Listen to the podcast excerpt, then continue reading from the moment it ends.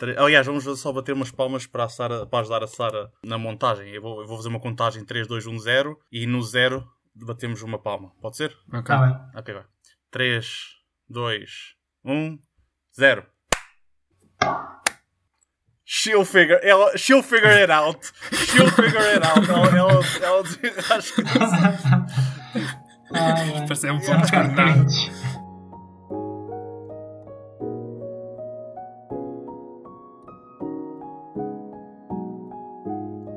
Olá a todos, meus ouvintes deliciosos. Ah, foda-se, cara, já, ah, já, já estou a fazer merda. E, e mal comecei, já, já fiz porcaria. Whatever, olha, vamos, vamos avançar. Tipo, não interessa. Não, Siga. Sejam bem-vindos a mais um episódio do podcast Fio do Meio, onde discutimos vários tópicos dentro da sétima arte. Eu sou Irias e serei o vosso péssimo guia temático nesta conversa. Comigo tenho dois críticos do nosso site Fio Condutor, o Pedro Ginja, diz olá Pedro, Olá, pessoal. nice, e o Guilherme Teixeira, diz olá Guilherme. Olá, olá. Muito bem, esta é a vossa estreia num podcast, né? Exato. É verdade. Nunca tinha feito nada disto. Vamos lá, vamos lá nessa. Esse é o meu espírito. Também eh, vamos ver se isto corre bem. A Sara também não está aqui para para corrigir o caos que eu gosto de inserir nos podcasts, por isso, boa sorte a editar isto, Sara. Ah, hoje vamos discutir um tópico muito interessante dentro do cinema. Aqui temos três pessoas que escrevem críticas para o site e, como qualquer outro crítico, procuramos possuir conhecimento analítico destas obras especiais e avaliar estas numa perspectiva artística. A ideia geral é que um crítico ou uma pessoa que trabalha dentro do cinema somente possui um gosto a nível intelectual. Mas somos seres humanos e podemos apreciar tanto um filme a preto e branco como um peido no cinema. O tópico de hoje é precisamente sobre isso. Peidos cinemáticos. Os nossos guilty pleasures. Por isso, caro Pedro e caro Guilherme, juntem-se a mim porque eu escrevi aqui uma coisa absolutamente estúpida. Porque nós, amantes do cinema, pecamos nos nossos gostos. Juntem-se a nós, caros ouvintes, e repitam depois de mim. Santo Scorsese. Repitam.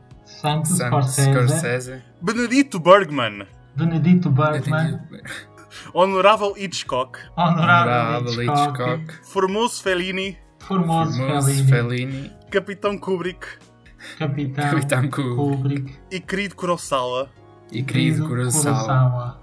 Perdoai-nos pelos nossos pecados gostarmos das comédias de Adam Sandler ou das comédias de Michael Bay. Perdoai-nos por sermos críticos que ocasionalmente gostam de filmes populares, medíocres, os romances que nos fazem chorar mesmo sendo previsíveis, ou o acting do Vin Diesel que nos faz chorar mesmo sendo previsivelmente mau. Pedimos perdão aos deuses e diabos do cinema, pois sentimos ligeira vergonha ou culpa de apreciar ou gostar destes filmes. Digam comigo, Amém.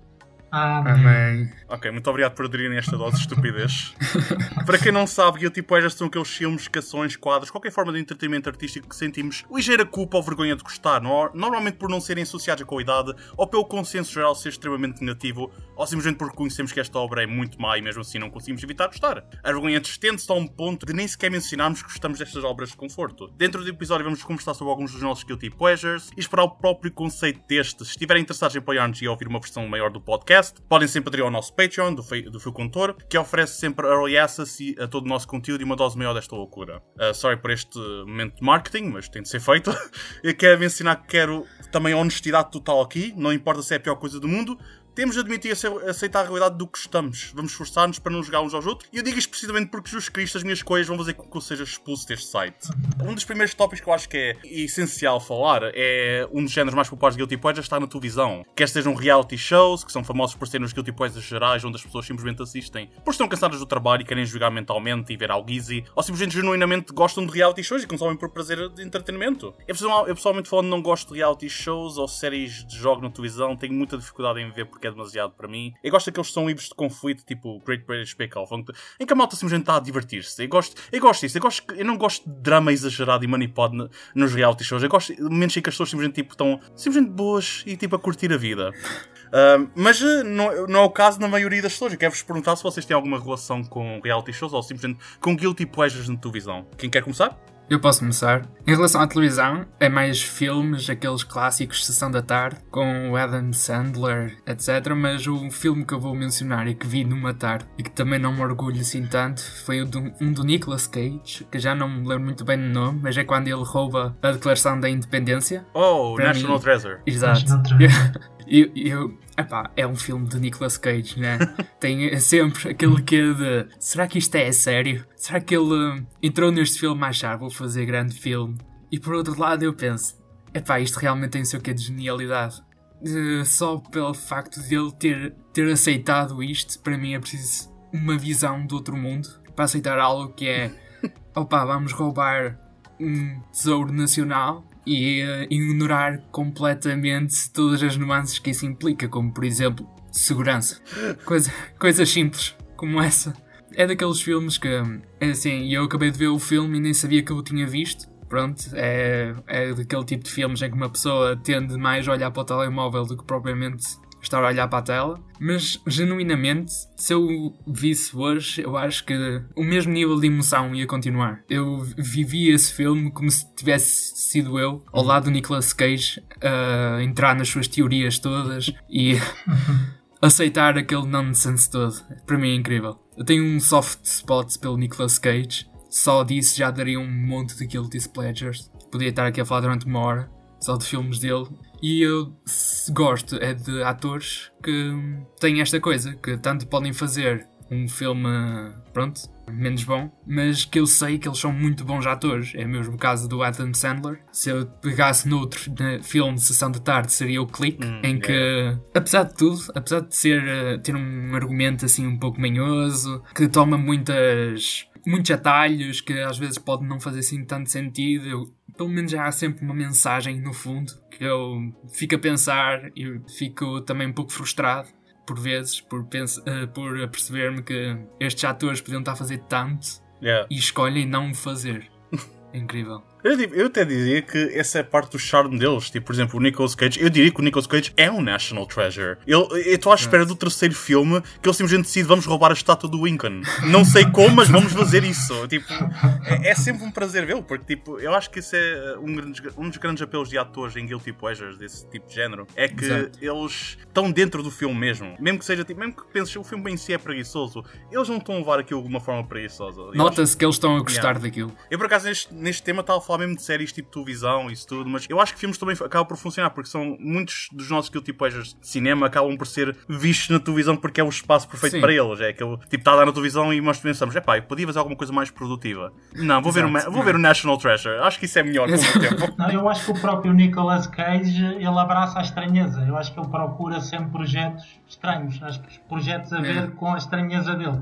Eu sempre senti que vi vi várias vezes entrevistas dele e ele é- tem sempre assim um. Parece um ET, não sei. Sempre senti que ele fosse. que ele não é deste planeta e caiu cá e agora está a aprender a viver connosco, basicamente. Exato. Até os filmes dele mais comodidos, como foi este o Pig, que saiu recentemente, tem o seu quê de estranheza, se formos a pensar nisso. Ah, isso ainda não vi.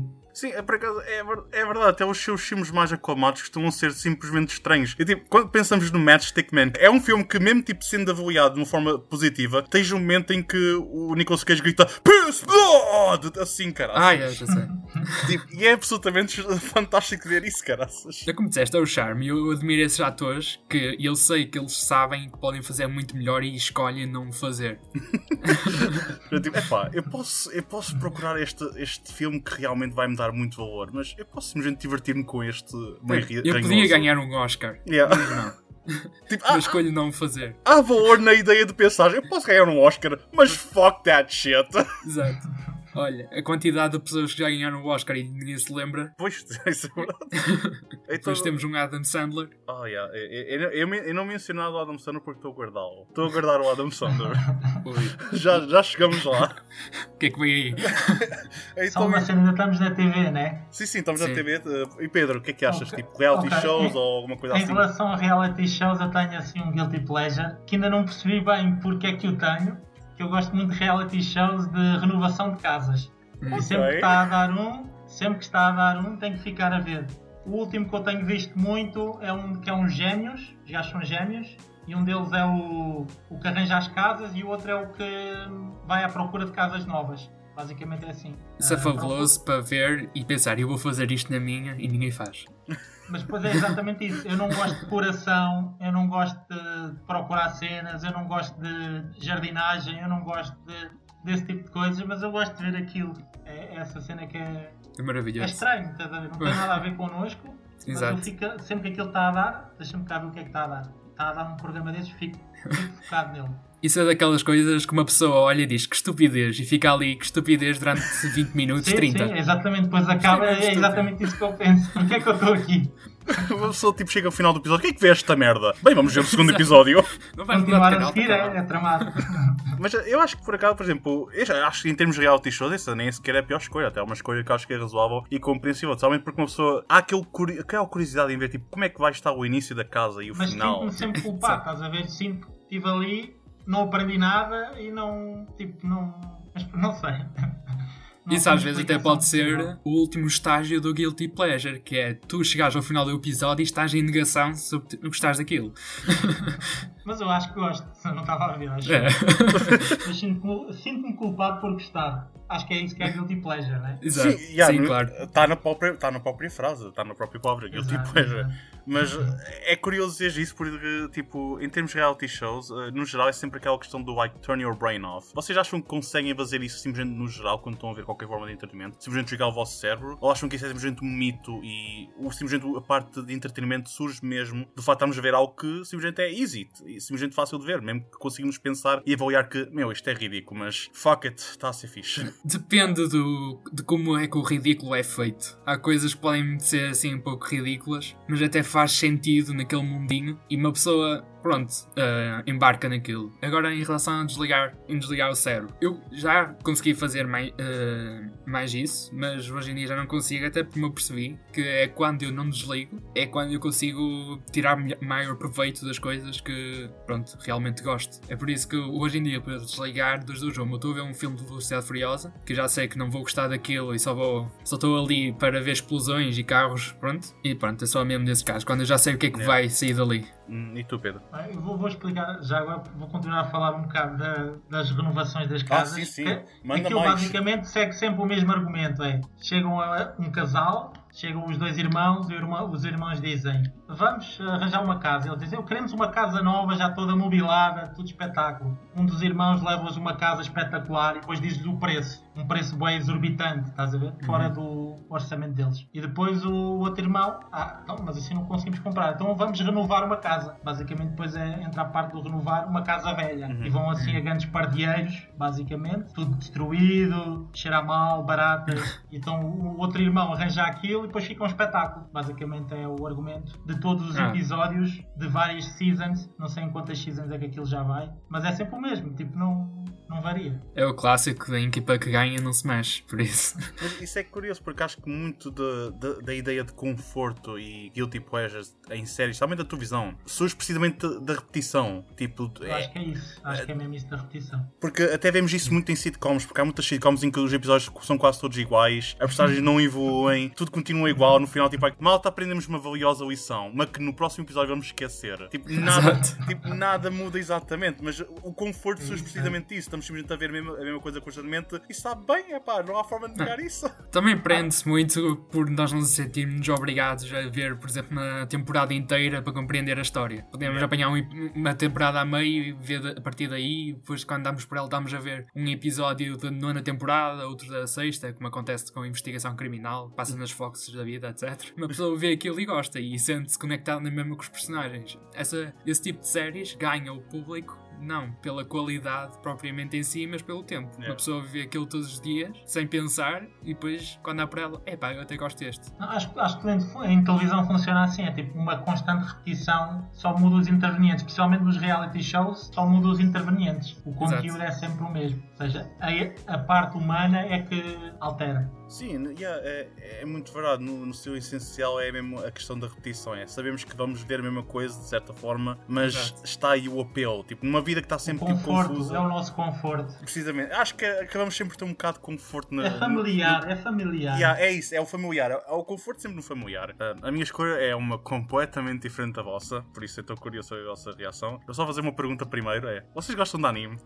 Já vi bastante, algumas coisas. Não vejo muito, por coisas. acaso. É assim, eu tipo, como já mencionei, não vejo muitos reality shows e não vejo muitas séries porque, no geral, eu acho que é um maior investimento de tempo. E já fui queimado tantas vezes. Vamos, ah, não quero falar sobre, afinal, ah, os últimos ep- episódios do Game of Thrones, mas fucking hell, caraças. Foi tipo 10 anos desperdiçados para aquilo e irritou-me profundamente. Fez mesmo sentir raiva. Fez assim, é pá, a sério? A sério? Por isso, eu no geral tento sempre evitar séries até ter a certeza que já chegaram ao fim e que o consenso mantém-se, que é a qualidade ma- eh, é consistente consistente. Mas não posso negar que existe uma forma de séries que eu adoro, precisamente porque são rápidas, 20 minutos, são criativas e interessantes, e é o anime. E apesar deste aqui estar no meu guilty pleasure, eu considero mesmo a arte de anime absolutamente extraordinária e genial. Aliás, uh, existem séries de anime que eu até iria longe e dizer que chegam a ser melhores do que muitas séries live action. Sim, concordo. Tens, epá, tens uma forma de arte que é impossível replicares na, em live action, que é tipo, tens todos os elementos e tens a possibilidade de com, com a tua mão. Isto vai, Dá uma isto- grande liberdade, dá uma grande liberdade aos criadores. Precisamente. E Exato. só que este aqui é um bocado duvidoso, porque eu, por um lado, eu, eu acho que parte do que- do seu charme e é, é, é o facto do, do criador do anime, aliás, o criador do, do mangá, estar consciente que o que está a fazer é ridículo, que é absurdo. Mas eu ainda tenho uma pequena dúvida se é mesmo o caso ou se ele está sim, ou simplesmente tipo, acabou por ser considerado dessa forma porque toda a gente concordou. Não, isto é bom, não vamos, não vamos ter vergonha disto. E eu não sei se vez falaram disto, mas chama-se High School of the Dead. Eu já vi isso, para, já me aconselhou para ver, mas ainda não vi. Ok, então eu vou tentar evitar Já me aconselharam a spoilers. ver, mas ainda não vi. Eu vou tentar evitar spoilers, mas vou mencionar que no sua Não, não, história- não há problema, fala, fala. Uh, a sua história é basicamente simples. É tipo, miúdos de high school, uh, de repente há um ataque, uh, há simplesmente um apocalipse de zombies e os putos têm de uh, desenrascar-se disso. E como é comum nos animes, especialmente os uh, animes mais uh, considerados uh, estranhos, são, todas as personagens femininas têm mamas gigantes. E todas as personagens masculinas ou são absolutamente ridículas, horríveis, ou simplesmente badass e cool. E o apelo do School of the Dead está no fato de ser uma cena super bizarra em termos de construção visual e até em termos de construção de história. E parte do seu apelo é o fato de ser tão absurdo. Só para dar-vos um exemplo do quanto absurdo isto chega a ser. Há uma cena de Matrix com mamas. Um gajo dispara uma, um gajo, um gajo dispara uma bala e a bala Oh. passa por entre as mamas, as- ela tipo dá um salto, as mamas dão um salto também, mas eu não sei como é que isto funciona, mas aparentemente dão um salto assim também, tipo, de uma forma muito específica, e a bala passa por entre as mamas dela. Ok. Uma pessoa vê isso e fica a questionar, tipo, não, eles têm de saber que isto é ridículo e, tão- e essa parte do seu charme, mas eu não consigo negar que, tipo, eu tô, ainda tenho um bocado de dúvida o suficiente para me impedir de, de falar disto com pessoas. E até agora só foi deste anime com duas pessoas que sabia que gostavam do anime. Foi tipo já no. Ah, tipo, ah, uh, Iri, já ouviste falar do School of Dead? E fiquei tipo, ok, já estou em segurança, posso falar disto à vontade. Mas, mas se alguém da minha família ou amigos meus me perguntassem, ah, que animes tens para recomendar? Eu não iria mencionar isto. Não percebo o porquê. É, é bué divertido, é, ainda por cima só tem 12 episódios, tipo, mas é, é pá, apela- é muito edgy, apela tipo quase ao violência, é, não é nudez completa, mas é bastante tipo a- nudez, Explicit. yeah, é bastante explícito em várias formas. Ok. ah, então existe muito esta questão tipo de é pá, será que eles estão conscientes e estão simplesmente a, exagerar nisto porque é a parte do apelo, parte da brincadeira é tipo, ai, não, vamos pegar nisto e vamos fazer simplesmente uma coisa ridícula e é, isso é que torna aquilo, ah, isso é que dá valor à, à história toda. Ao mesmo tempo a minha dúvida persiste e eu continuo a questionar tipo, será que foi propositado ou será que eles simplesmente pensam, não, não, não, isto é mesmo bom. Eles basicamente pegaram nos estereótipos do anime e jogaram tudo num filme. É isso, é, é que tipo, pega mesmo em todos os tipos de estereótipos e eu levo-os ainda mais do que no normal para animes. É pá. Tu, tu falaste aí de uma série que criticaste a última temporada, que é Game of Thrones, e eu sou um dos grandes defensores dessa temporada. Oh shit, ok. É, Eu, shit. eu, eu disse não íamos falar disto. fica para outros. É pá, eu disse não É íamos assim. falar disto, mas pelo menos vá, dá, dá o teu lado Não. pelo menos. Guilherme. Não. É assim, eu não sou muito séries, por isso não sou muito exigente. Está explicado. Ou seja, eu quando vi a última temporada de Game of Thrones, eu não achei que foi horrível, só achei que não foi Game of Thrones. Estás a ver? Pá, isso não me incomodou, porque quando tu pegas numa coisa épica e metes só muito bom, para mim, muito bom ainda serve. Mas para isso ver? precisas do muito bom. Ou seja, não percebi muito bem toda- quando toda a gente ficou chateada, etc. Porque muitas das teorias eu percebo porque é que as pessoas ficaram chateadas. Porque aquilo foi um pouco apressado, uh, muitas plot, pl- uh, plot points ficaram assim meio estranhos. Eu por exemplo, a batalha contra hum, os mortos.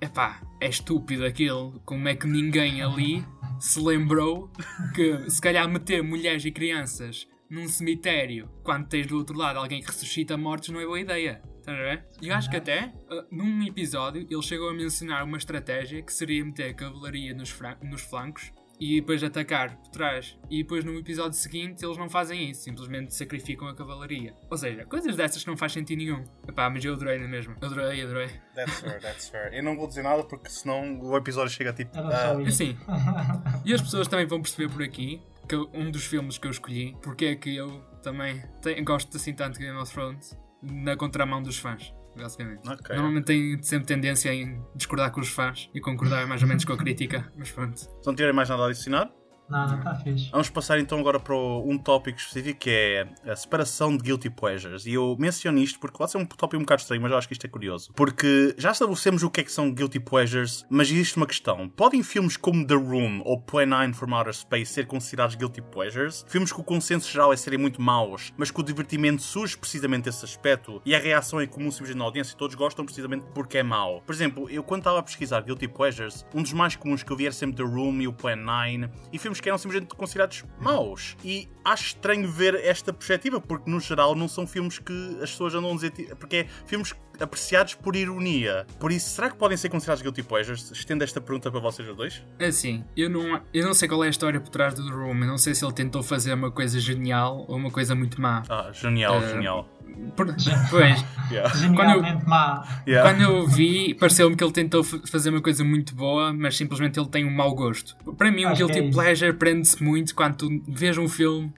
e notas que eles não estão a levar aquilo muito a sério. Quando eles sabem, por exemplo, os filmes do Adam, do Adam Sandler, os miúdos e isso, epá, toda a gente sabe que aquele- esse tipo de filmes é só para os atores pagarem contas e que estão-se todos ali a divertir, toda a gente sabe como é que vai, como é que a história está a ir, etc. Mas, por exemplo, ah, um filme muito mau recentemente, por exemplo, o 365 Dias, chegaram a Uh, ver? yeah, yeah. Pronto.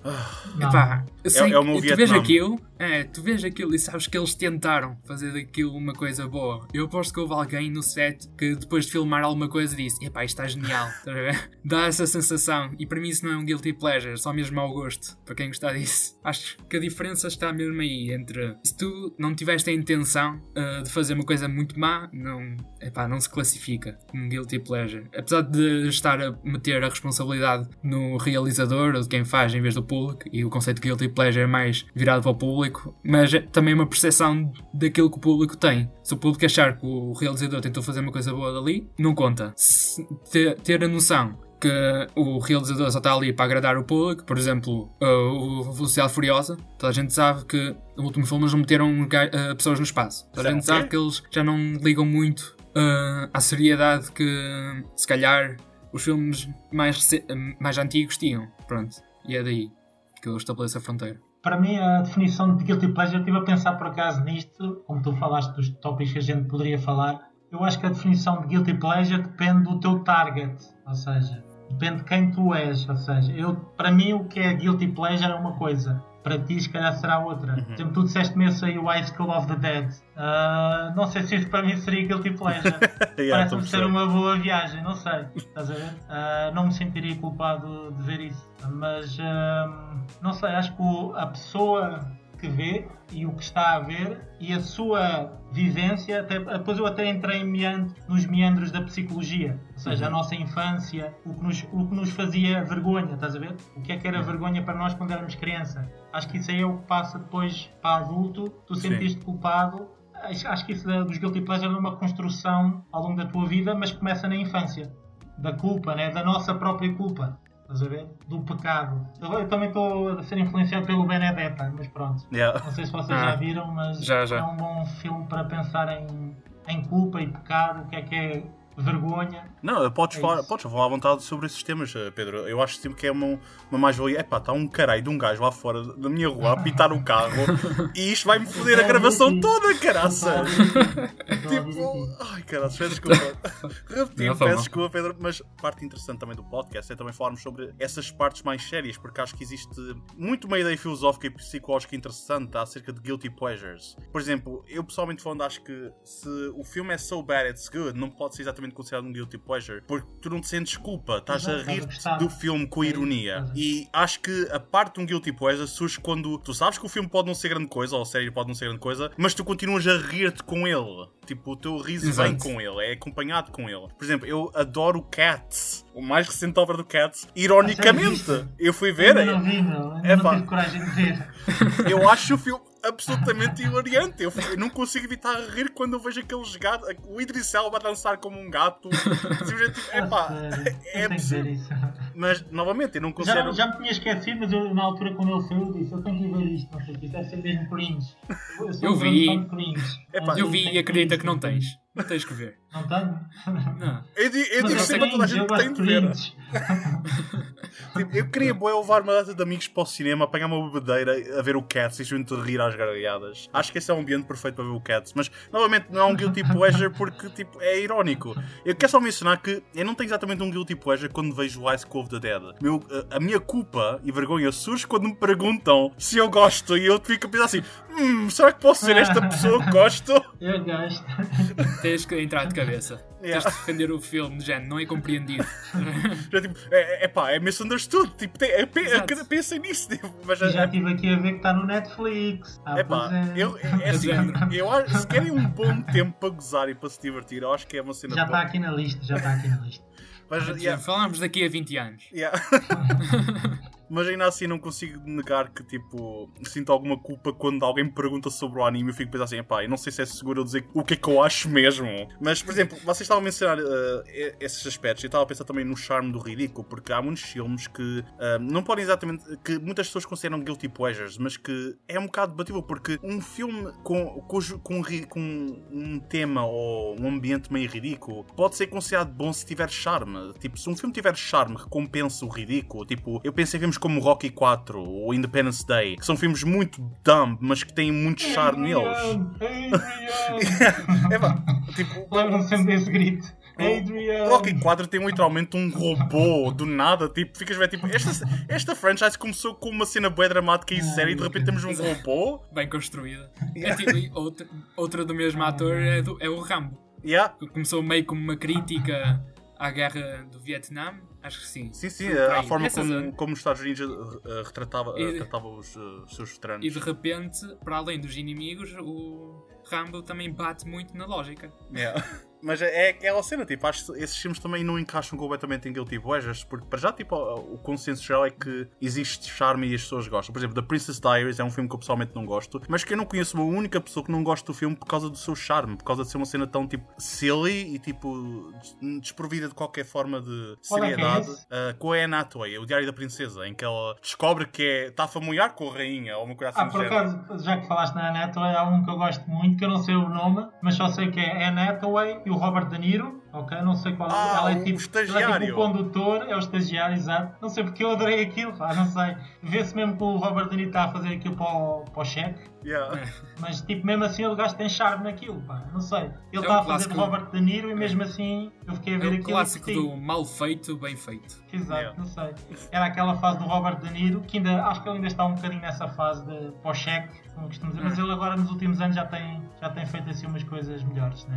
Já está, está a apimentar-se outra vez. Ele Está fez ali muitos guilty pleasures meus, não sei porque, eu curto sempre de o ver, não sei. Eu percebo, eu percebo esse aspecto, porque acho que esses filmes assim desse género são simplesmente aqueles filmes de domingo à tarde, como se fosse simplesmente consegue ver, tipo, Sim, sem sim. problemas. Tu estavas a dizer da gente se conseguir desligar, eu acho que consigo desligar eh, se estiver no domingo à tarde sentado no sofá, mas se calhar ir ao cinema ver isso não iria, estás a ver? Yeah. Estás a ver a diferença? Também prende-se muito com o é carinho que nós temos com, com o ator que está a protagonizar. Por exemplo, Uhum. se calhar se fosse alguém, outro ator, se ser o Adam Sandler, a fazer o fi- os filmes que ele faz, se calhar já não, Já não vi, Epá. já não vi.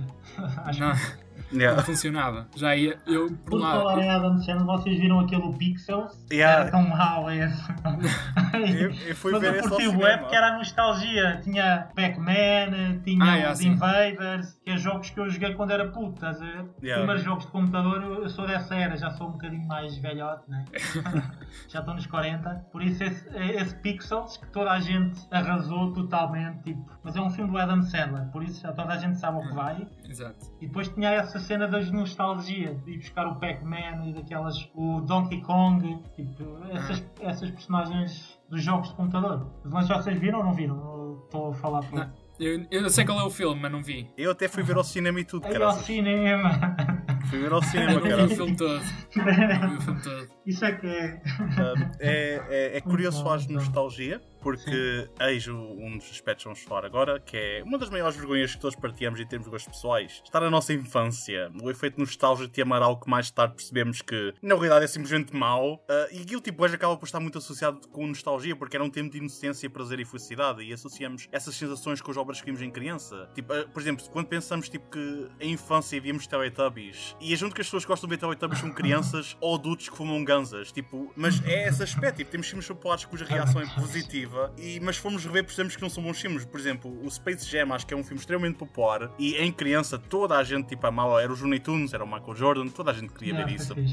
Mas eu quando revi eu pensei, oh meu, isto, isto é muito bom, caraças. E eu lembro no meu caso pessoal que há somente comédias tipo, meio para crianças, tipo, tem muitos casos de filmes que eu fiz que eu fui rever recentemente que eu pensei, oh não, o que é que se passava comigo em criança? Deu-me vontade de voltar ao passado e dar uma chapada na cara, partir o DVD e dizer não, não, tu és melhor do que isto.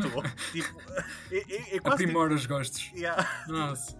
tipo, filmes como The Cat in the Hat ou Master of the Disguise que são mesmo tipo tão maus que é tipo, é o filme perfeito passado de masoquistas que vão ter orgasmos durante o filme todo. Mas ent, ent, entrando no tópico do nostalgia, tem alguns filmes nostálgicos para, para vocês que sejam aquele tipo é, simplesmente apesar de estarem conscientes que meu, isto não é nada bom, mas eu não consigo afastar-me daquela sensação que tive em criança. A, na segunda trilogia do, do Star Wars, o primeiro filme, pá, eu, eu sou daquele tipo fã de Star Wars que se me forem perguntar detalhes e isso tudo eu não percebo nada, mas defendo a saga com, todo, com todas as forças e foi o primeiro filme, não foi recebido nem, muito bem nem pela crítica, nem pelo público, se não me engano. Pá, mas Esse eu, é o eu, episódio 1, estás a falar do episódio sim, 1? Sim, sim, o episódio 1. Ok, ok, ok.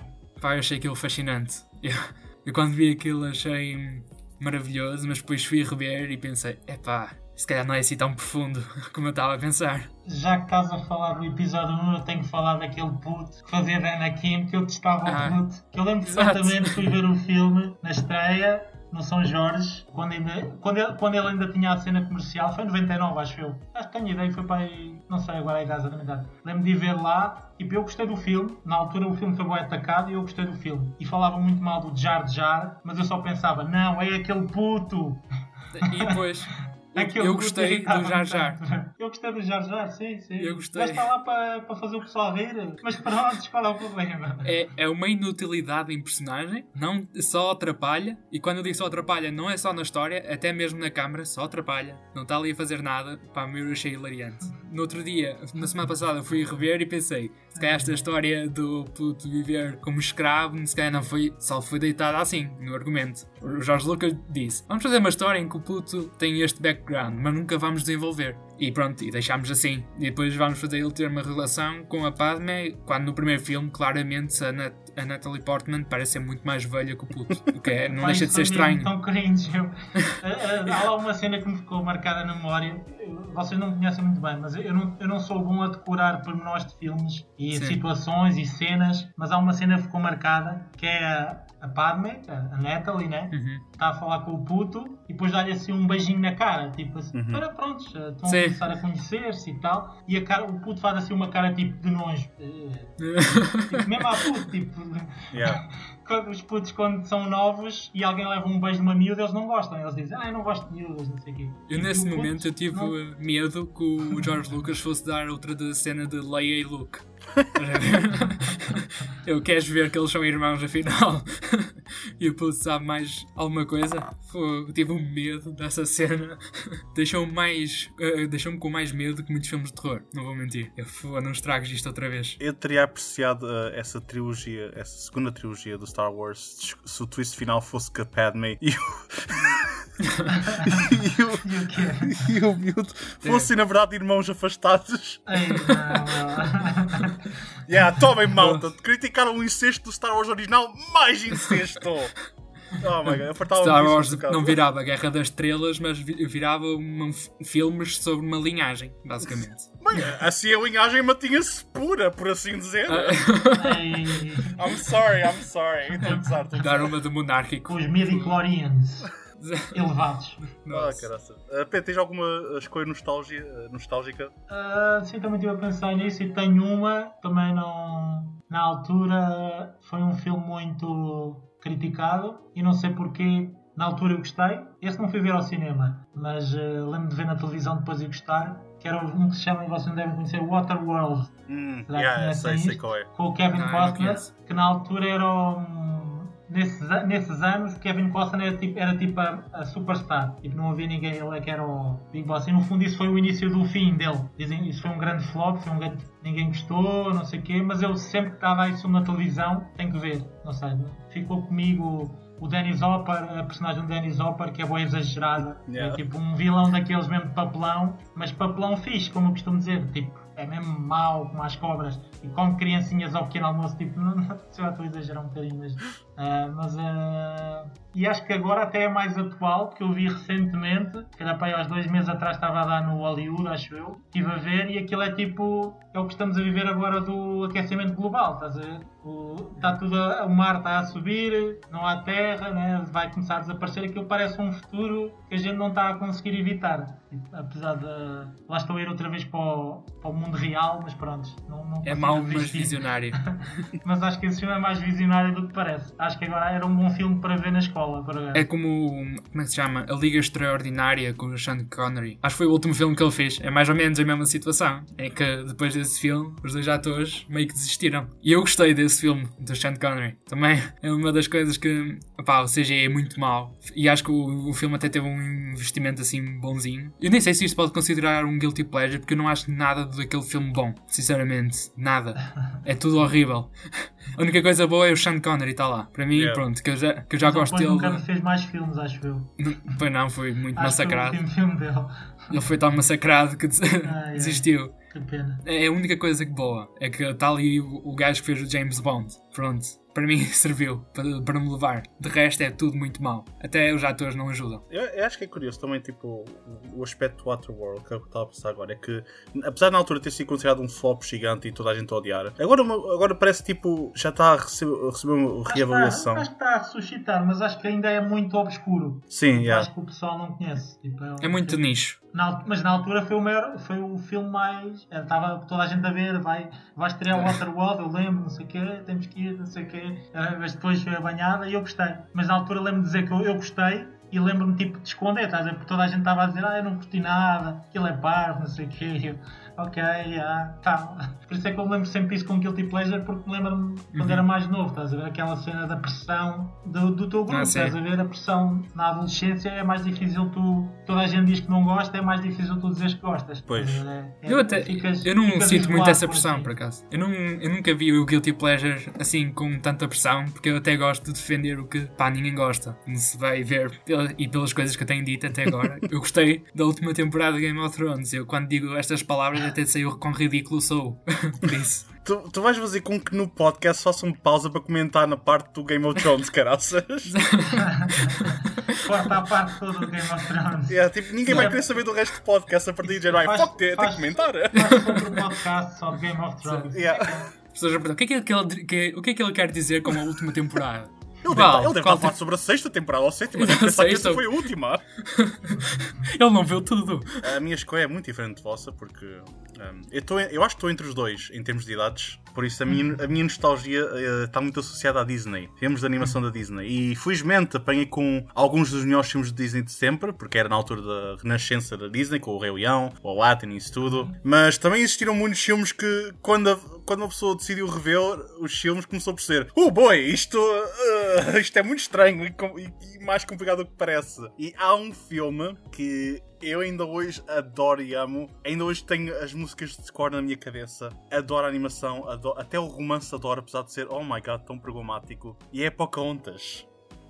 E é um filme que sucumba às suas ambições. Tipo, o problema ocorre muito desde a ideia, a própria ideia, a concepção do filme está errada, porque é dizer que há um romance tipo Romeu e Julieta com um homem que na realidade era 8 anos e a miúda era menor. Isto não é Romeu e Julieta, é Romalhão e Júlia, caraças. Tipo, é fucking creepy. Mas eu, como criança, não fazia na- minha ideia disto. E simplesmente ficava tipo, oh my god, também quero um romance destes. Tipo, eu era um puto estúpido e inocente, eu não fazia nem ideia da realidade. Era pá, tipo, mesmo assim, tipo, mesmo a rever o filme, mesmo consciente de todos os seus aspectos problemáticas do filme. E o facto do próprio filme ter uma concepção muito manipulativa, que era tipo, o próprio chefe de estúdio da Disney na altura, eu queria criar o, próprio, o próximo filme que ia ganhar o Oscar, então vamos criar todos os clichês do, dos filmes que ganham Oscars. Pega na cena do Danças com Lobos, vamos adicionar temas tipo, temas muito sérios, vamos tornar este filme tipo, bué, tipo, é série muito, muito Oscar. Entretanto, eles estavam tipo, ao mesmo tempo a fazer produção do Rei Leão e estavam tipo, ah pá, esse filme dos Leões mandam com o caralho. Tipo, mete, mete as pessoas que não importam a fazer esse filme porque a Pocahontas já é o que vai dar. E depois no final o Rei Leão é considerado um dos melhores filmes de animação de sempre e a Pocahontas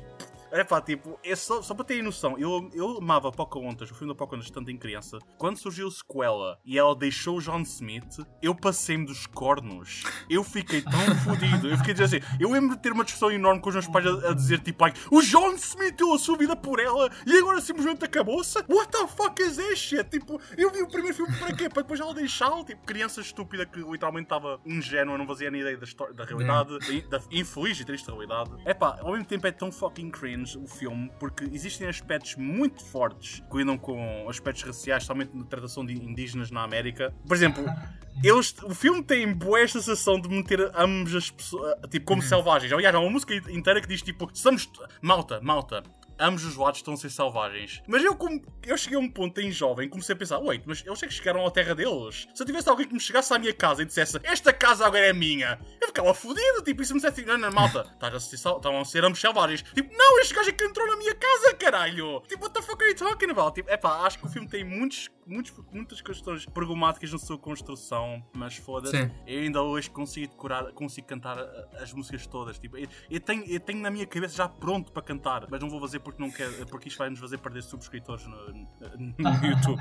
mas é, não consigo evitar, tipo, é, é, um filme, é um filme problemático, é um filme com muitas questões problemáticas mesmo, mas eh, na minha infância amava o filme e ainda continuo a amar vários aspectos. Sim, Pocahontas está daquela categoria que eu consigo desligar. Só mesmo porque, epá, eu tenho em conta a época e pronto, é um filme para crianças e eu consigo desligar até porque as músicas até são giras e isso. Mas nunca tinha pensado nessa cena de ela ser menor. Agora acho que acabaste de destruir toda a minha tu, cena.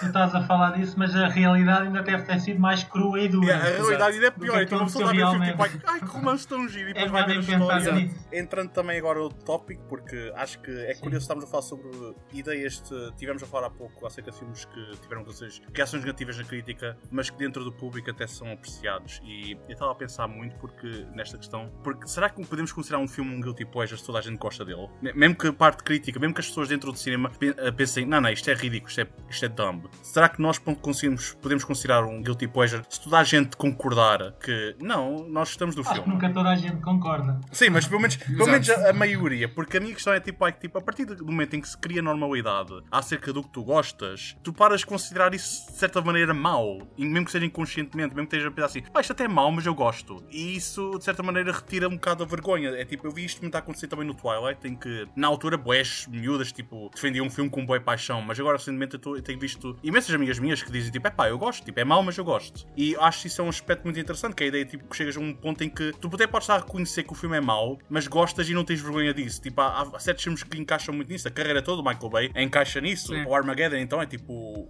um dos maiores consensos em termos de filme que é tipo meio trash, mas toda a gente adora. Eu acho que considera-se na mesma, porque, como é que eu ia dizer, quando nós estamos a ver um filme que já sabemos que vai ser daqueles guilty pleasures, a nossa tendência é não ser tão exigente. Uhum. Por exemplo, quando nós vemos um cartaz, ah, Adam Sandler e Nicolas Cage, epá, nós já vamos ao filme com aquela predisposição de eu sei que isto vai ser mau, mas por exemplo, se o filme que vai sair do Scorsese para o ano tem o Leonardo DiCaprio e isso, epá, pode ser infinitamente infinitamente vezes. Isto, português, top. Mas pronto. Uh, melhor que um filme, com o melhor filme do Adam Sandler, mas se calhar vou dar uma nota pior uh, ao filme desse Scorsese se o filme for fraco ou mediano do que se um filme muito fraco do Adam Sandler. Por exemplo, 0 a 10, eu se calhar se um filme do Scorsese for um 7, eu dou um 5, mas se um filme do Adam Sandler for um 5, eu sou capaz de dar um 6. Uhum. Epá, a tabela meio que, dependendo das nossas expectativas, obviamente, eu tento ver um filme sem, sem criar expectativas, mas às vezes é impossível.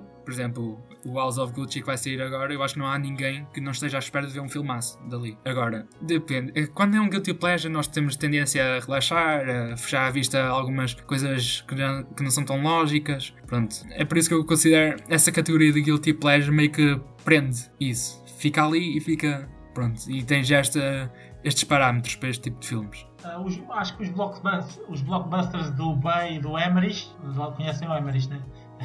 que era o, que veio antes, mas depois ainda se mantém mais um bocado. Acho que ele agora está um bocado desaparecido, já há um tempo não, não vejo o que é que ele tem feito. Acho que esses filmes é, são mesmo feitos para agradar ao máximo de pessoas. Uhum. Tipo, e, e, usam sempre a mesma. Lá está, usam a, é o mesmo que os reality shows que a gente estava a falar antes. Usam a fórmula, seguem Exato. a fórmula provada de que vai resultar. Então eles repetem isso. Dá dinheiro, repetem. Dá dinheiro, repetem. Dá dinheiro, repetem. Não dá dinheiro, uhum ok, temos que mudar qualquer coisa. É. Dá dinheiro, repete. Dá dinheiro, repete. Tipo, uma é... coisa que eu não gosto muito do Michael Bay nesse aspecto é que ele meio que criou uma espécie de fast food. Foda-se, o fast food deu é quase 3 horas. é isto dá e vai-se fazendo, não quero saber se isto é bom ou não, vai-se fazendo, vai-se fazendo, vai-se fazendo, pronto. E eu não gosto nada disso. Epá, pelo menos queria alguma coisa interessante. Mas isso para mim não é guilty pleasure. Para mim isso é, é um filme de domingo à tarde. É, é, como, tá, é como tu estavas a falar há bocado, Guilherme, de, de a gente se desligar. Eu acho que a gente, Exato. ao desligar, não está à espera de uma grande interpretação de um ator, né? grandes cenas emocionais. Claro. Eh, só, só queremos nos divertir um bocadinho. É, é ver coisas explodir e isso. Só nos queremos divertir. Por isso é que eu não curti nada dos Eternals, porque eu me queria divertir. Eles estavam sempre deu. a explicar-me tudo. Ai, este estes eternos e não sei o quê, com um monte de explicações. Eu, eu até me que... considero um certo é. nerd, até me considero nerd, mas aquilo já estava a ser nerd demais, estás a ver? Tipo... No caso dos Eternals, eu acho que onde pecou foi o facto da Marvel não ter feito o que tinha feito, ou seja, apresentar cada personagem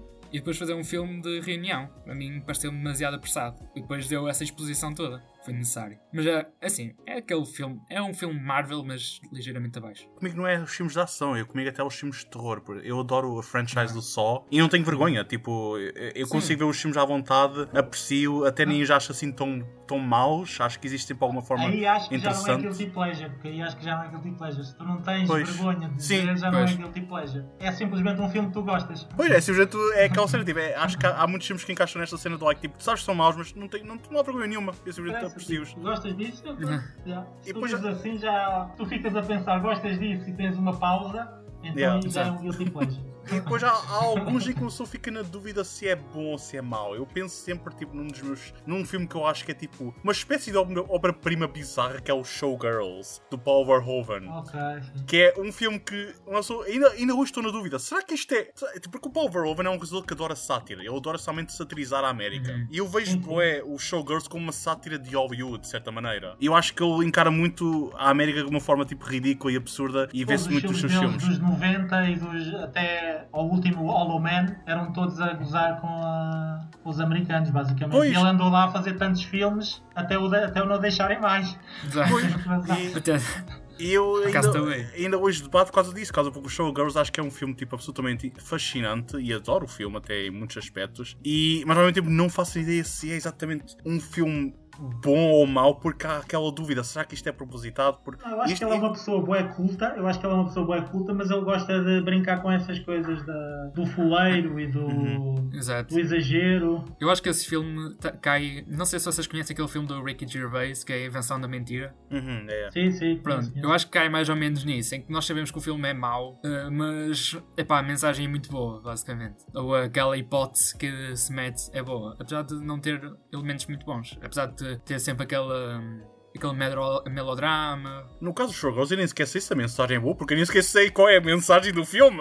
É tipo não, tão sim, estranho. Mas tem sempre a crítica. yeah, yeah, isso, isso, é verdade. Mas tipo, entrando aqui, tipo, acho que é uma questão que está muito na, na intenção do realizador. E há muitos Exato. filmes que. Eu já tinha mencionado isto há, há, pouco. E há muitos filmes que são na altura considerados maus, mais tarde são considerados guilty pleasures, e depois entram num é um momento de reavaliação em que as pessoas, tanto o público como os, como os críticos, começam a perceber: não, wait, wait, wait, nós não compreendemos as intenções do, do filme do realizador. E o Paul Verhoeven, por exemplo, é um desses realizadores. Ele tem o Starship Troopers, que é agora considerado. Esse uma, é genial, uma, uma, uma sátira genial. que na altura toda a gente pensou que era um, é- uma homenagem ao Ninguém. fascismo. Que é, o, qualquer pessoa que vê o filme agora pensa: não, o filme está claramente a gozar com isso. Gozar. E, um exemplo mais recente até é o Fight Club. Na altura, até o Roger Ebert descascou o filme uhum. e hoje em dia é um culto basicamente. E precisamente por causa do seu elemento satírico. E até recentemente temos filmes como Josie and the Pussycats and Jennifer's Body, que eram filmes que na altura foram tipo humilhados e dissecados uhum. como horríveis. Depois entraram numa fase de cult de guilty pleasure e depois foram considerados genuinamente bons. Geniais. Eu agora vi também recentemente este, este ano vi o Malignant que foi tipo divertido para caraças adorei O o filme. alimento foi bem fixe, meu. Foi- epá, foi é- por tua causa que eu fui ver, meu. Mas É- é, aquilo foi lindo, meu. É tão absurdo e ridículo. e- Aquilo é tão absurdo, mas é tão fixe. É, é isso, é tão. Eu Eu, não tive nada de problemas em dizer, epá, adorei isto. meu. eu também. Eu, tipo, eu, eu, Vamos ao 2, venha ao 2, venha ao Eu saí 2. de lá mesmo a pensar, não, isto é claramente intencional, o gajo está-se a divertir bué com, com o ridículo aqui. Mas bué gente estava tipo, a dizer que não, não, isto é simplesmente... Mas já viste que é? Não, não. Ah, É pá, ver, é ver. se queres, tipo, Oh, vê uma... Não pesquises nada. é- Não pesquises nada Não? sobre o Não filme vejas Guilherme. nada, não vejas nada. Simplesmente É daqueles filme. filmes que quanto menos souber melhor. Fuck yeah, yeah. É, acho que sim. Ok. é, acho que sim. Tu vais chegar ao final e se for como eu, vais ter um, um sorriso de boca aberta durante a última meia hora sem parar, de género, What the fuck is going on? E tem efeitos muito bons, meu. Aquilo tem efeitos especiais Yeah, fixe. os efeitos práticos daquela cena, tipo, somente... E são diferentes, e são diferentes, não Uhum. sei. Senti-me estranho, estás a ver a ver aquilo. Tipo, Yeah. uma pessoa sente o que é que se está a passar. Tipo, eu já há muito tempo já não sentia assim no cinema. Por isso é que eh, também me marcou mais por causa disso. Tipo, estou a ver uma cena que eu nunca vi. Tipo, o que é que se passa? Mas eh, entrando aqui nesta, nesta temática, eh, da ideia é tipo, ai, quando é que vocês acham que um filme para de ser guilty pleasure? E se existem guilty pleasures que vocês têm, mas que não são exatamente guilty pleasures, são filmes que todas as as pessoas consideram guilty pleasures, mas vocês pensam, não, não, não, este filme é bom, é genuinamente bom. Qual- eh, tem algum filme que vocês pensam, tipo, que as pessoas pensem, não, isto é mau, é um guilty pleasure, é Por fun? acaso já disseste um que eu ia falar que é o Starship Troopers. Tipo. É um dos meus filmes favoritos dos anos 90. E para já eu gostava de todos os filmes do Verhoeven. Só não gostei do Hollow Man, que foi o último que ele fez, que é assim um bocado. Same. eh, não, não gostei muito, mas eh, o Starship Troopers era um blockbuster eu senti na altura que os blockbusters eram todos iguais, estás a ver? Tinham toda a mesma fórmula e depois de repente aparece-me o Starship Troopers que faz assim umas cenas malucas, assim umas, umas notícias, a dar notícias de e atacaram, os aliens atacaram, destruíram a colónia, não sei o quê. Depois passava para eles e, e depois aparecer aquela cena na altura também era mais nova, a nudez, e parecia um filme num blockbuster assim ver mamas, mas na altura foi assim um momento interessante também, porque não estava habituado a isso e escondia-se tudo. Porque era o blockbuster americano, sabes como é que era? As cenas na cama é tudo debaixo dos lençóis Yeah. e, e há esse receio da nudez. E o Verhoeven sempre foi Verhoeven, né? lá está, ele nunca teve problemas nesse aspecto. Por isso é que Sim. eu também sempre o respeitei por causa disso. O- Assim, o filme que eu escolhi é mais recente e eh, po- assim, pode ser só, só a minha bolha, que eu devo ter eh, apanhado boa gente que odiou, mas a crítica até recebeu muito bem, que é o oitavo filme do Star Wars, O Último Jedi. Fuck yeah! My Eu achei boy! Eu Guilherme, achei my aquilo boy! genial. Achei, achei aquilo genial. Eu, pá, para mim O foi um último filme mesmo, que- é? Estás a falar do último mesmo? Não, o oitavo do Last Não, Jedi. não, o oitavo. O Último Jedi. Sim, Qual é esse? O que é que se passa lá? É quando aparece o Luke? sim. Yeah. sim. Ok, ok, ok, ok. ok. Pronto, pá, para mim gostei a desse desconstrução que houve da, daquela imagem que as pessoas criaram de que o que é um Jedi, que deixou de ser aquele todo poderoso que sabe tudo e hum, expandiu a cena da força. uh, meio que mistificou mais e uh, expandiu o universo que eu achei que foi muito importante. Por exemplo, aquela cena que é tão criticada, vão e salvam uns animais No casino. uh, e tudo. Pá, eu achei essa cena genial que mostra que existe sempre alguém que beneficia com a cena da guerra. E Uhum. para mim isso foi- não foi feito só. Também, está aqui. Também gostei muito da, da batalha uh, onde fica tudo vermelho. uh, no chão, Pá, para mim foi muito bem construída. Que parece que o chão, o chão está a sangrar ao mesmo tempo que a batalha está a ir. E até mesmo o arco do Luke, que parece que voltamos ao quarto e ele está a aprender a voltar a ser outra vez o que significa ser um Jedi. E mesmo a Rey, que apesar de ter aprendido muito e também ter obviamente o seu arco, chegou a, se calhar a ensinar tanto ou mais ao Luke do que propriamente o Luke a ela. Pá, para mim foi genial. Já para não falar que no cinema aquilo, ah, os efeitos e isso tudo, para mim foi muito fixe. Então aquela cena quando ele corta, depois não tem som, Yeah. aquela nave, para mim foi tipo, ui, nossa. E depois eu fiquei bem surpreendido com a reação negativa, não sei porquê. Mas pronto. Quer dizer, sei, porque não acharam a personagem. Acho que é. Que, o par romântico do Finn e da outra, que já não me lembro do nome. Interessante. E pá, também achei que foi um pouco metida ali. A Rey não pode ficar com ele, por isso meteu ele com alguém. É, mas para mim foi genial. Foi tipo um de- uma das melhores experiências de Star Wars que eu já tive no, no cinema. Achei tipo, wow. E pronto, e eu tenho que muito justificar muito bem sempre que apanho alguém a perguntar porque é que eu gosto. Porque, por saber, como assim? Tu gostaste? Não gostei nada. Não, eu- pá, eu achei genial. Está no top de melhores para mim. da saga. Eu acho que o problema com o Star Wars é um problema muito simples. É o- aqueles fãs acérrimos, né? os fãs acérrimos, Uhum. e pegam num pormenor que não gostam e de repente todo o resto. É, todo o filme já não vale presta. nada. Lembra, acho que nesse filme havia lá umas criaturazinhas assim, tipo uns pinguins ou uma cena assim. Ah, sim. Eu lembro que se chatearam muito esses pinguins porque estavam lá a Sim. fazer rir o pessoal. Que chatice, tipo, tipo, é só para divertir um bocado o pessoal. O que é um pouco irónico, porque eles depois acabam de estragar um pouco a experiência das outras pessoas. Acabam Sim, por sim, não é. ser os. Não são fãs, são pessoas que gostam, mas que não são fãs. Não apoiam nada. Assim, da última trilogia, acho que também esse é o melhor para mim. Mas... Exato. Sim, Por exemplo, sim. uh, o público recebeu muito bem o último filme e eu não achei que foi tão bom. Achei que foi, pá, a mesma Mas forma. continua a ser o Império contra-ataca. Exato. Mas pronto. É isso.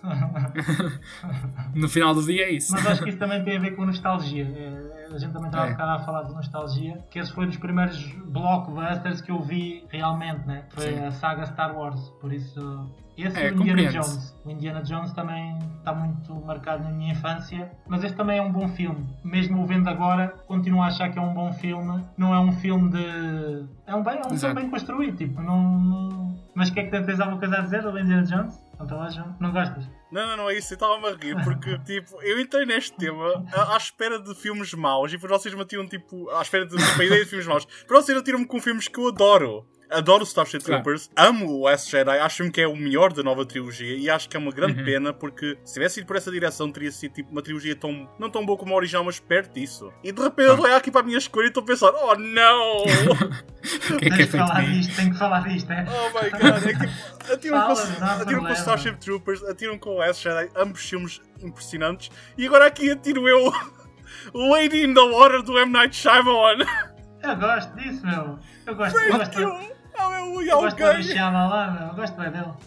Eu também tenho aqui um filme dele, também escolhi um filme dele. Que é, cara. Oh, oh, oh my god. Ganda Porque, Shyamalan. porque assim, Lady in the Water é, foi o É primeiro. bada estranho, meu. Mas já é o primeiro filme dele que toda a gente odiou e que começou Odiou, a estragar a yeah, sua ca- a carreira. E eu sei que tem problemas. Esse rea- o filme realmente é construído através de ego e, e- e presunção, que é o M. Night Shyamalan insere-se no filme como o Messias do cinema, o Jesus Cristo escrita. A sua escrita é tão boa, vai mudar o mundo todo. É tipo uma nova religião, porque o filme acaba por ser um bocado tipo uma alegria para a religião, mas fucking Christ, eu não consigo evitar adorar o filme. Fucking Christ é, não foi, foi um pun não intencional. Mas é pá, não consigo evitar amar o filme. E a minha cena tipo, eu considero o filme até bom mesmo. Mas o meu guilty pleasure não está no facto de eu achar que o filme é bom. por acaso. A minha ideia, agora já não tenho muita ideia de como é que é o filme. Tenho algumas imagens da, Yeah. da filha do Ron Howard, né? como é que Sim, ela sim. se chama? Uh, Bryce Dallas Howard. Bryce Dallas. Eu sempre gostei dela. Mas lá está, o anterior, acho que é, não sei se o anterior foi o The Village. Sim, sim. Durante muito tempo, esse foi o meu filme favorito, The Village. Eu amo o The Durante Village. algum tempo, The Village acho que é lindo. É um filme lindo. Supostamente é o filme bomba que eu escolhi aqui, também é do Shyamalan. Uhum. Ah, também escolheste um do Shyamalan, é? Sim, e é o The Happening. Ok, Ei, isso é interessante. Esse Sim. também era muito estranho. Mas eu É daqueles porquê, eu filmes- sempre ver os filmes dele, é o que eu digo. O Shyamalan faz um filme, eu vou ver. Tipo, eu também fui ver este Old Uhum. e não curti, mas tipo, Exato. é, é sempre diferente. É interessante Exato, é filmes diferente. E o Shyamalan tem uma cena fixe que é, independentemente de se é bom ou mau, a plot é sempre bué interessante. Uhum. O que- a proposta é sempre interessante. Depois ele desenvolve aquilo bué mal, pronto, e cria personagens que não fazem sentido nenhum e que são até irritantes. Esse do Mas pronto. Happening até tinha a ver com a, também com a, a relação com a natureza, né? Tinha Uhum. Sim, eram as plantas que, pronto, não gostavam de, pessoa, de pessoas e pronto. E depois havia sempre uma pessoa que ficava parada, olhava à volta, que, pronto, para fazer uma Tem cena a bonita. ver esse. Esse, se calhar, também é daqueles que agora, Sim, com a cena não. do aquecimento global e do, da natureza a Uhum. ficar meio maluca Sim. com o tempo, se calhar agora já É, é mas é, fica muito pela proposta, porque ele nem desenvolve, assim tanto. Só para ver, Yeah, há lá claro. uma cena em que um puto morre e ele meio que justifica. O puto morre e uma pessoa nem se sente mal porque o puto está a ser mais estúpido. Yeah, é a? É pá, não faz mal crianças morrerem se forem parvas. É que, tipo, eles são dois putos, perderam os pais. E ele nunca aborda isso. Tipo, é pronto, eles estão entretidos com, aquele raio, com o anel que ele tem do amor. Mas numa das cenas, é- nesse filme, tu notas que, que o Shyamalan sabe, é quando ele pega no final, no anel de, que diz o mood, e aquilo aparece amarelo, quer dizer que ele vai rir. Ele está prestes a chorar, que é um contraponto que ele fez no início, quando uma rapariga estava prestes a chorar. Ele disse: Olha, tem aqui o anel, Yeah. isto vai-te fazer rir. Pá, e tu, quando ouves isto, sabes, epá, este gajo sabe, mas porquê é que fizeste isto tudo? Por exemplo, a personagem da. Zoe da Chanel. Já me esqueci.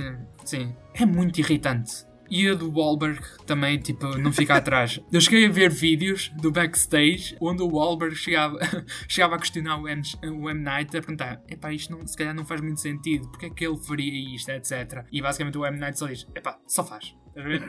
Simplesmente faz. E eu acho que o Wahlberg até chegou a confessar que odiou o filme. Mas a cena toda, eu quando vi, epá, o filme estreou para aí em 2008 eu tive visto em, em 2013. Só a ideia de ter pessoas a suicidarem-se do nada, pá, para mim foi totalmente assustador. E então a última cena, onde a velhota começa a espetar a cabeça contra as janelas Ah, fora yeah, de caraças. casa. Ai, Não me fez sentido nenhum da proposta do filme, porque supostamente ela cuidava das plantas. As Yeah. plantas deviam gostar dela. Pá, mas aquilo foi bem assustador.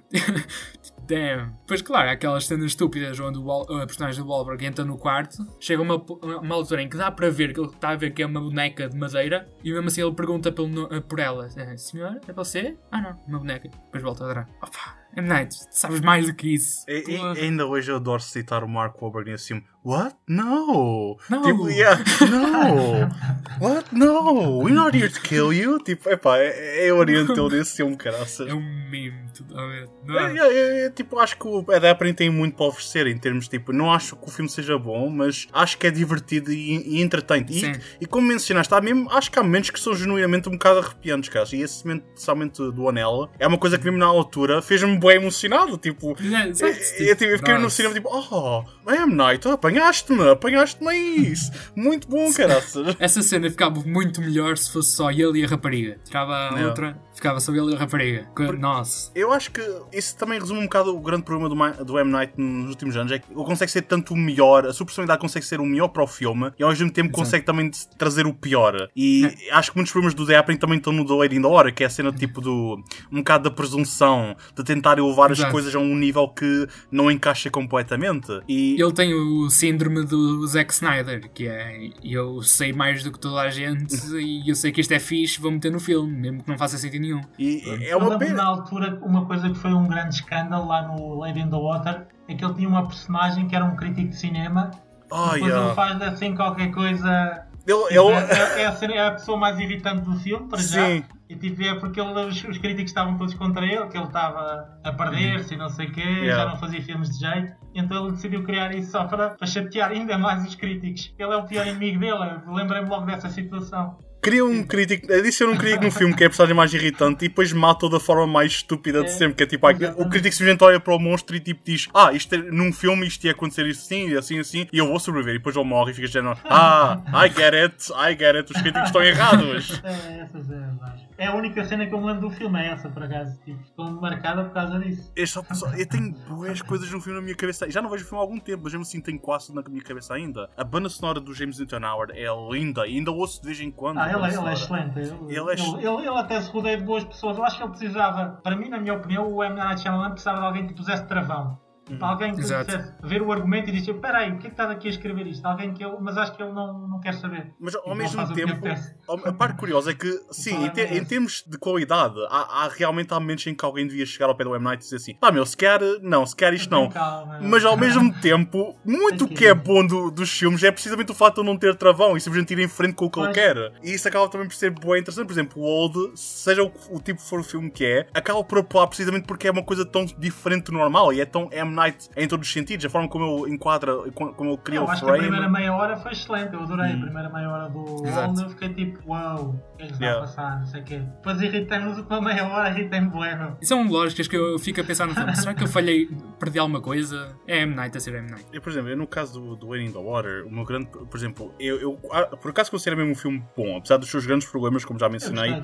Acho que é um filme bom porque, para já, o elemento de fantasia é muito, muito belo. E não é só isso. Acho que gosto genuinamente acting e o Paul Giamatti no filme está fantástico. Há um momento do filme que, literalmente, eu já vi o filme várias vezes e choro sempre em dois momentos, que é o, fin a- o final do filme e é o momento em que está a contar a história da sua família. Uh, aliás, está a falar sobre a sua família pela primeira vez no filme para a Story, que é a personagem de Bryce Dallas Howard. Aliás, eu devia dizer um bocado qual é a história do filme. A história do filme do Waiting the Water é uma espécie de conto de fadas uh, que insere na vida real acerca das senhoras da água, que an- antigamente comunicavam com os seres humanos e contavam-lhes uh, profecias e histórias que ajudavam eles a viver melhor. Mas depois eles pararam de ouvir e elas desapareceram. E no filme basicamente começa com a história de uma rapariga, uma senhora da água, que aparece uma espécie de apartamento, ou já não como, como é que aquilo chama-se, do Paul Giamatti. E ele tenta salvá-la e ninguém acredita exatamente que ela é uma senhora da água, que ela tipo, tem poderes e que ela vem de outro mundo. E a história é muito construída através da ideia de acreditar, de, de fé. E não só isso, mas de perceber que,